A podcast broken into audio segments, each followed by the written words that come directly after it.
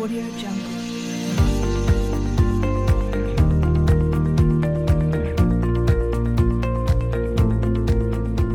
Podcast Govercom, el canal abierto sobre compliance, cumplimiento normativo, sistemas de prevención de riesgos y responsabilidad corporativa.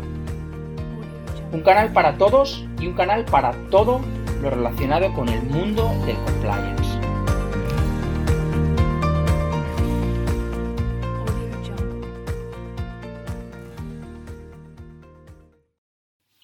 Buenas tardes a todos y a todas y bienvenidos una vez más a los podcasts de Govercom. En el año 2002 se estrenó una película de Steven Spielberg de ciencia ficción titulada Minority Report, cuyo argumento giraba en torno a una unidad policíaca que prevenía los delitos, que detenía a los delincuentes antes de que cometieran el delito, cuando estaba en su cabeza o en su pensamiento.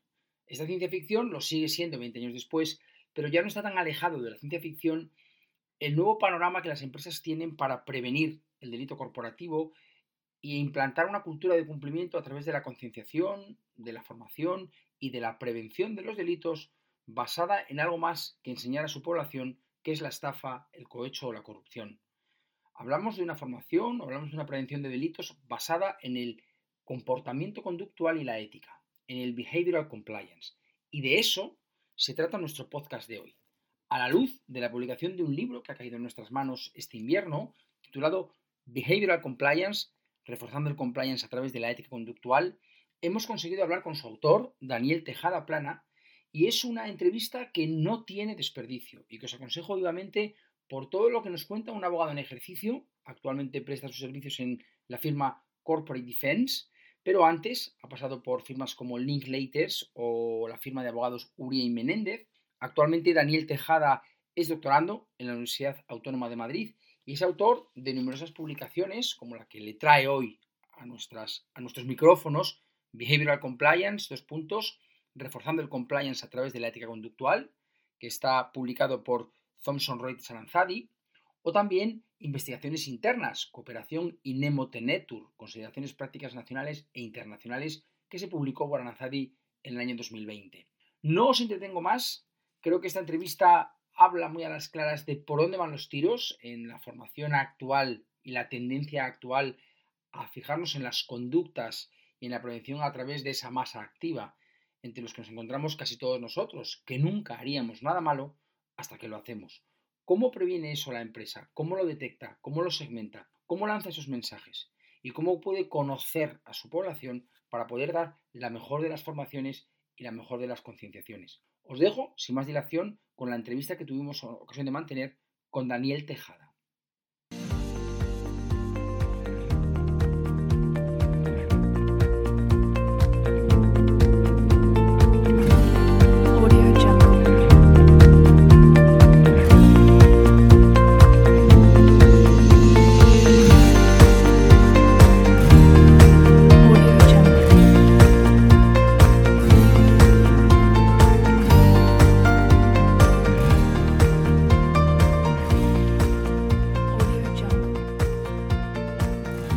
Daniel, buenas tardes.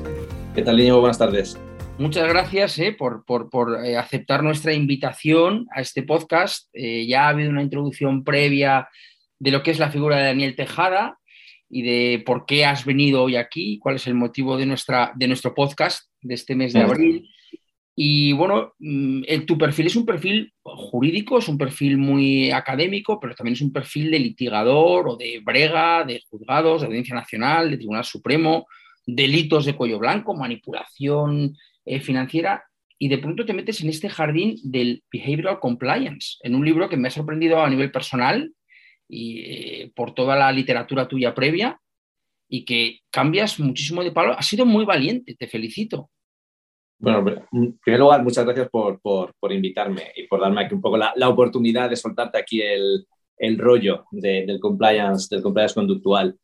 Eh, yo empecé en esto, la verdad, por, por como a veces las cosas buenas por casualidad, porque yo perdí una vez el, vamos, volviendo de- del trabajo, me pasé la parada de tren. Estaba en el tren y estaba un poco leyendo cosas y demás, y me pasé, la, me pasé mi parada, me pasé mi estación, Y eh, cuando estuve esperando do- dos o tres paradas después para, para coger el tren de vuelta, eh, empecé a leer en, en Internet y descubrí dos, dos libritos, dos, dos libritos que yo cito mucho en el, en el libro, uno de, de Dan Ariely, La honesta verdad acerca de la deshonestidad, y otro de un profesor de, de Harvard y una profesora de, de- la Universidad de Notre Dame, que se llama Blind Spots. Entonces, el, el de Dan Ariely, que se titula La honesta verdad acerca de la deshonestidad, me pareció un libro, un, título brillante desde el punto de vista de compliance, porque en el fondo va al núcleo de- del combatir el, el paper compliance o el fake compliance, es decir, vamos a ser honestos acerca de por qué mentimos. Eh, trasladado al mundo de compliance, vamos a ser honestos acerca de por qué, eh, acerca de por qué incumplimos. Entonces, me pareció, me, me- hizo ahí un, un tilín.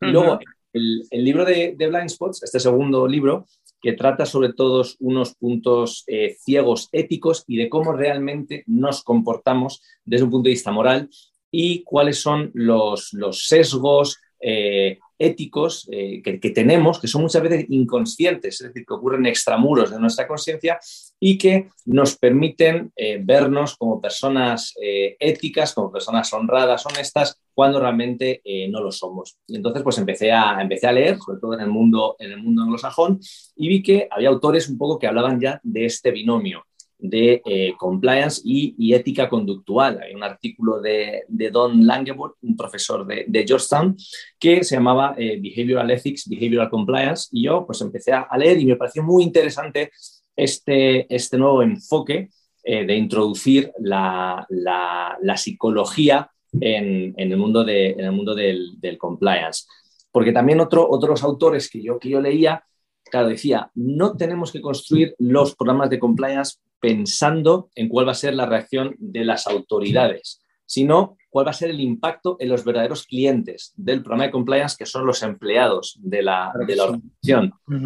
Luego también eh, eh, otros autores planteaban, claro, cuando, cuando buscamos eh, definir o crear un compliance, un programa de compliance, un sistema de compliance eficaz, en realidad de lo único que hablamos es de cómo crear programas de compliance que merezcan el calificativo de eficaces a los ojos de las autoridades, pero no nos centramos realmente en que nuestro programa de compliance sea, sea eficaz. Entonces, no solamente hay que tener en cuenta eh, cuáles son las obligaciones eh, eh, que existen, que tiene la empresa, sino cuáles son los elementos que influyen en la conducta de los individuos para de esta manera potenciar aquellos que nos lleven a una conducta ética, honesta, de cumplimiento de la legalidad y tratar de eliminar, de desterrar, de reducir aquellos comportamientos que nos lleven por el lado, eh, por el lado oscuro. Entonces, eh, fue un poco así como surgió esta, esta idea del, del librito. Está, está claro porque además ha resumido mucho el espíritu que impregna todas las páginas del libro. Yo lo, lo aconsejo a todo el mundo, es un libro muy cortito, pero que, que- que abre muchos melones. Que abre, uno de ellos, eh, ya entrando un poco diseccionando lo que es las partes del libro que, que a mí personalmente me han llamado la atención, en uno de ellos eh, afirmas, yo creo que es un dato que sacas de algún tipo de, de- de- de encuesta, que un 53% de los trabajadores del grueso de la tropa de una empresa no confía eh, eh, en el cumplimiento de la ley y, los programas por parte de, la dirección. Esto mm, yo creo que lo he sostenido alguna vez y, es, un, dato un poco letal ¿no? para la cultura de compliance si los de arriba no tienen la confianza de los de abajo en su quehacer. Este, este dato, como tú dices, está sacado de un, de un informe anual que hace la consultora Ernst Young. eh, es del año, si no recuerdo mal, del año 2020. Está basado en, en una serie de entrevistas, en 3.000 eh, entrevistas a personal de distintos grados de jerarquía en una serie de empresas multinacionales, empresas, empresas públicas. Entonces, este dato sirve para contrastar que dentro de una empresa, dentro de una organización, pues eh, no todo el mundo ve las cosas de la misma, de la misma manera. En este caso, mientras que un 53% del personal más, más junior, eh, digamos, vamos a, poner dos, dos grupos, el personal un poco de alta dirección, eh, consejo de administración y luego el personal más, digámoslo así, más, más junior.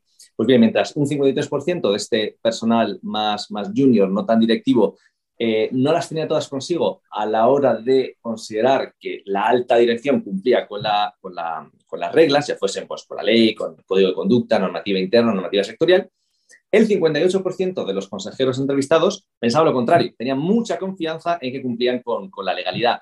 Y luego también otros datos que van en este, en este sentido. Mientras que el 37% del personal más junior eh, pensaba que el management hablaba poco de la, hablaba, perdón, lo suficiente acerca de, de, la importancia de actuar de manera íntegra, solo el 37%, el 67% de los consejeros consideraba que sí lo hacía.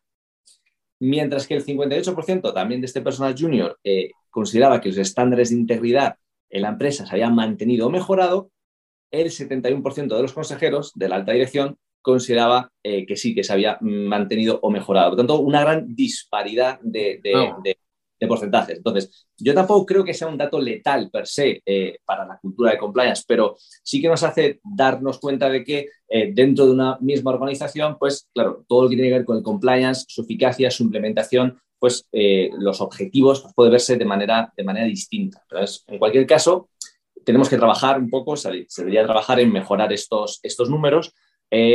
Porque eh, para mejorar la cultura de la cultura de compliance, porque si atendemos a las normas, las normas ISO, la 19600, 19601, la nueva 37301, pues como elemento de cultura de compliance se tiene en cuenta la constatación, el respeto y la implementación activa por parte de la, de la dirección, eh, el guiar, entrenar, predicar con el, con el ejemplo, una comunicación abierta en manera de compliance. Y te dicen cómo se mide eh, eh, esta cultura de compliance. Y uno de los elementos es por el grado en que los miembros de la organización creen que se implementa todo lo anterior. Y aquí es muy importante el verbo creer, porque la cultura ética no es una verdad, no es una verdad objetiva, sino claro. que comprende los mensajes que los empleados entienden, que los empleados creen que están recibiendo, que no tiene por qué coincidir con, con lo que la alta dirección quiere transmitir o entiende que está eh, transmitiendo. Entonces, es muy importante todo el tema de las percepciones a la hora de esta medición de la cultura de compliance. Yo, eh, en, el, en, la parte de, de, de cultura del, del, libro,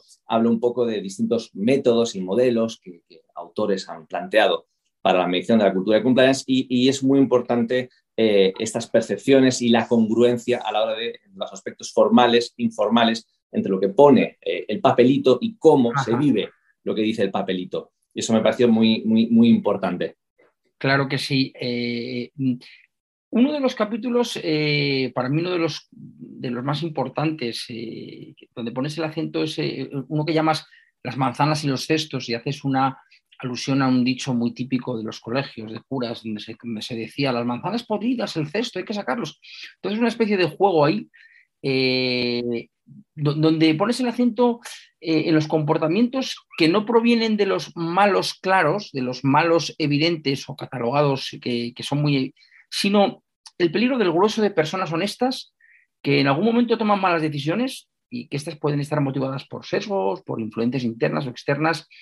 Es decir, podemos entender que el peligro real en una organización está más en los que menos peligro aparentan eso tiene, tiene, mucho, tiene mucho que ver con, con, con, la ética conductual y las enseñanzas que se pueden extraer eh, de ella. Aquí déjame hablarte de dos, un ejemplo y un experimento que yo trato en el, libro. Eh, Dan Ariely, en el, en el libro que te, he comentado de la honesta verdad acerca de la deshonestidad, pues pone un, un, un ejemplo, un, ejemplo que me parece muy, muy curioso y que tiene que ver con esto. Es, eh, un padre eh, le llega a su hijo y le dice que le han castigado en el colegio por robar un, robar un boli. Entonces el padre se enfada mucho con el hijo, eh, le dice que eso no se puede hacer, que cómo lo ha hecho, que le van a castigar. Y acaba diciendo, hombre, además, si querías un boli, si querías un lápiz, pues habérmelo dicho a mí, que te cojo yo 10 de la, de la empresa. Entonces, es un poco, es un poco paradójico y choca esta, esta, esta respuesta.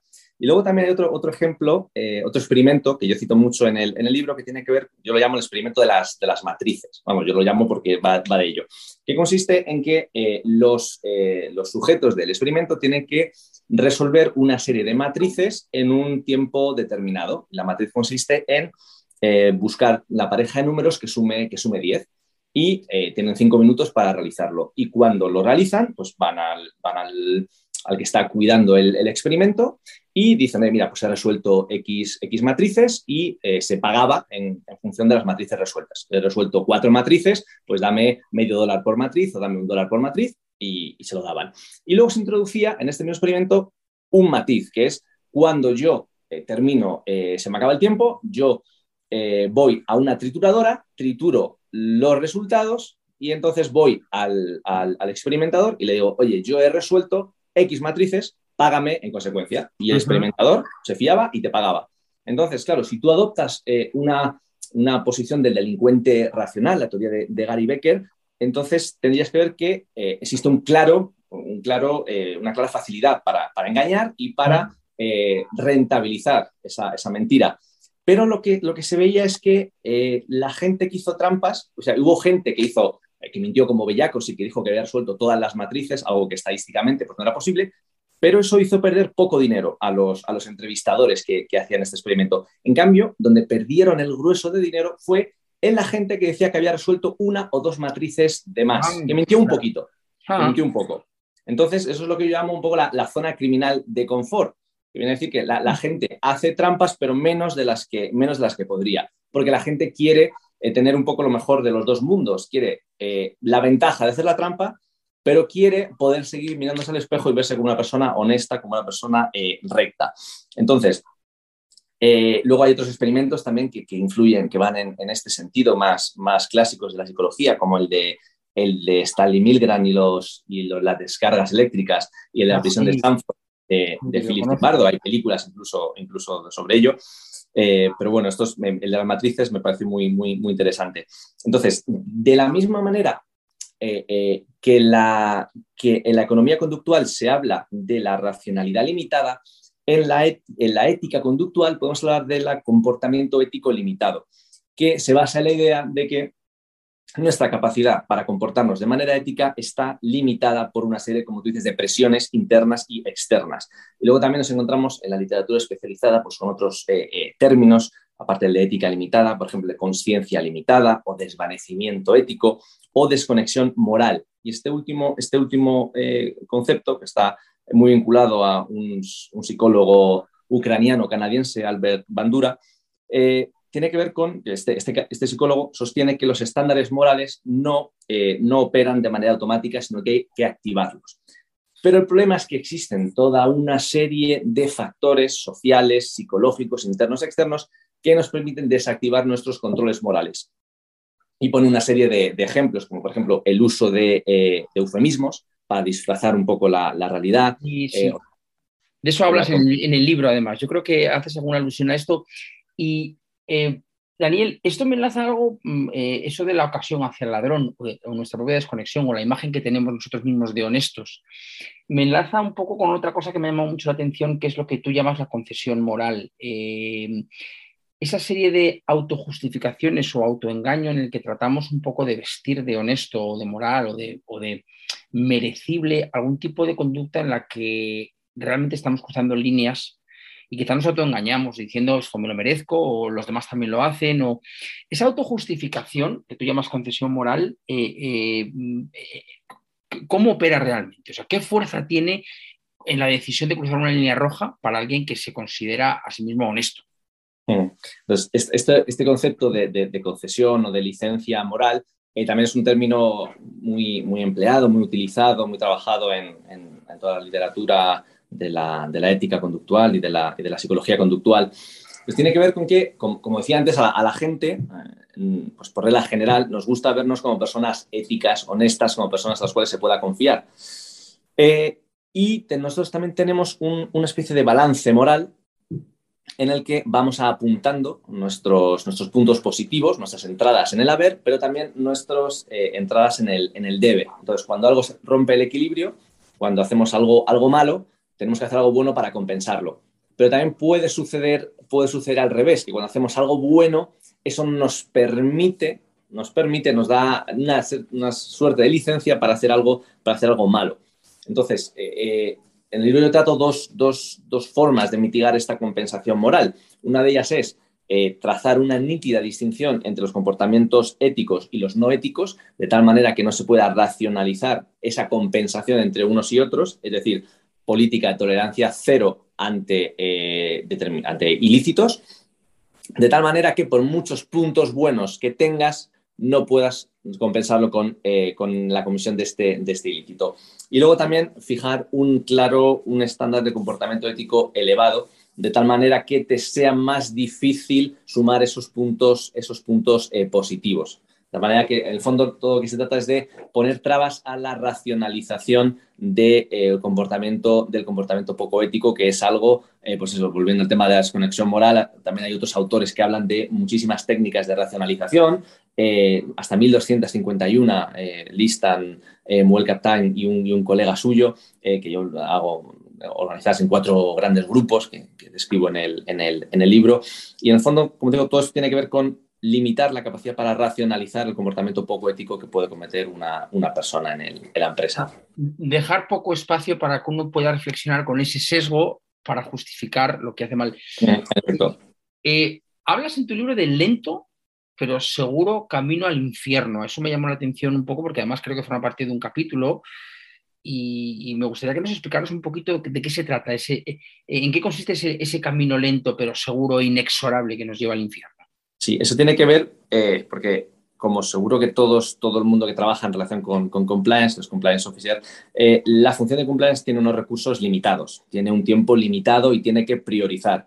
Y también hay que hacer un enfoque, naturalmente es un enfoque basado en el riesgo, es decir, nos centramos en las áreas que tienen un mayor riesgo, pero esto nos puede llevar a pasar por alto eh, áreas con menor riesgo o transgresiones menores. Pero hay que tener cuidado con la creación de pendientes resbaladizas y con el riesgo de adormecimiento psicológico y de cambiar eh, nuestro umbral, nuestro umbral de tolerancia al comportamiento eh, poco, poco ético. En un experimento que hace Dan Ariely con otros colegas que yo cito, usan imágenes de, de resonancia magnética funcional eh, para ver que, para demostrar que la amígdala, que es una parte del cerebro que está muy relacionada con las emociones y con el aprendizaje social, pues iba disminuyendo su actividad a medida que se exponía a los sujetos a comportamientos egoístas, a comportamientos poco éticos, de tal manera que se produce una especie de adormecimiento eh, neurológico eh, a medida que uno se va viendo expuesto a comportamientos eh, poco, poco éticos.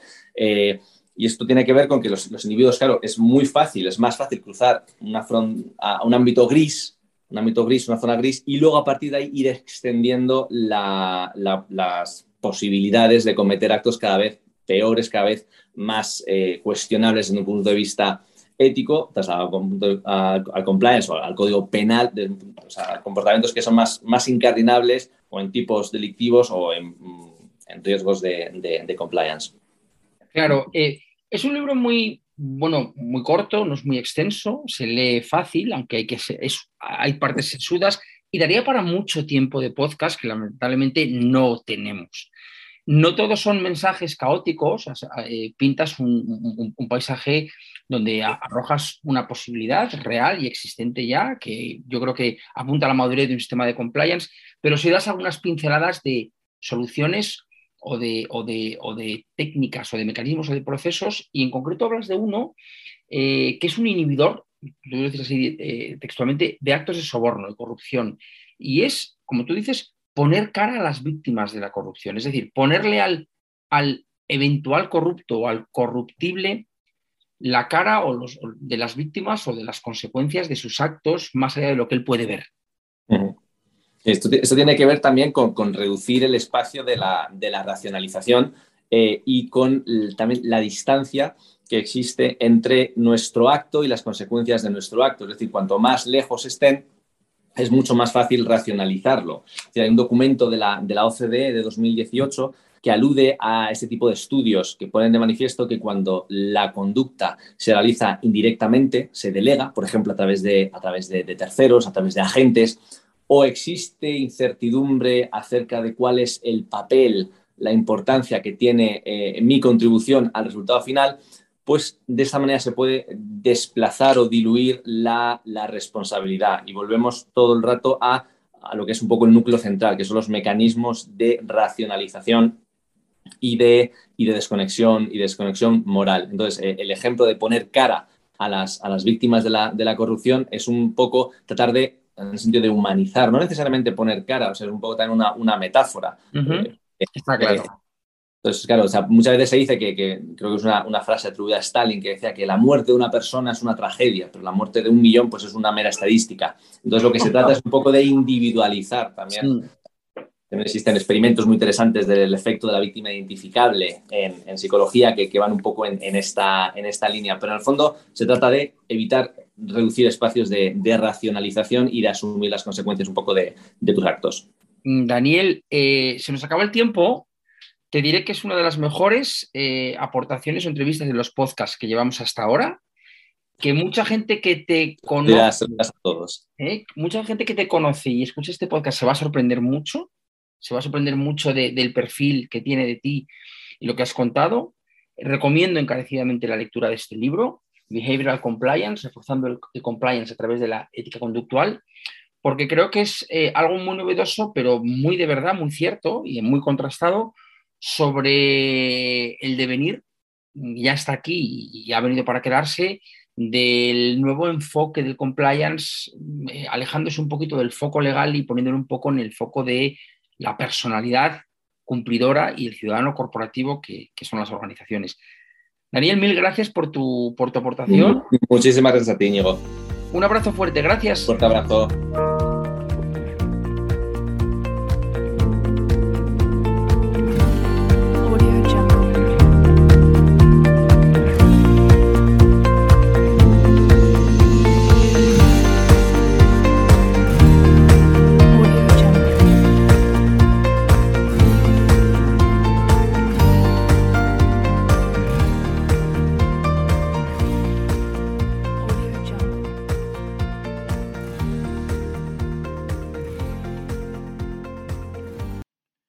Pues esto ha sido todo por hoy. Espero que hayáis disfrutado mucho con este último podcast. Os adelanto que vamos a. Estamos ya preparando las siguientes entregas. Vamos a dar voz en los próximos meses a compliance officer, a compañeros, a operadores del mundo de compliance para que nos contéis experiencias y compartir con vosotros experiencias, que va a ser muy aleccionador. Soy Íñigo Gómez de Ruezo. Estos son los podcasts de Gobercom. Gracias.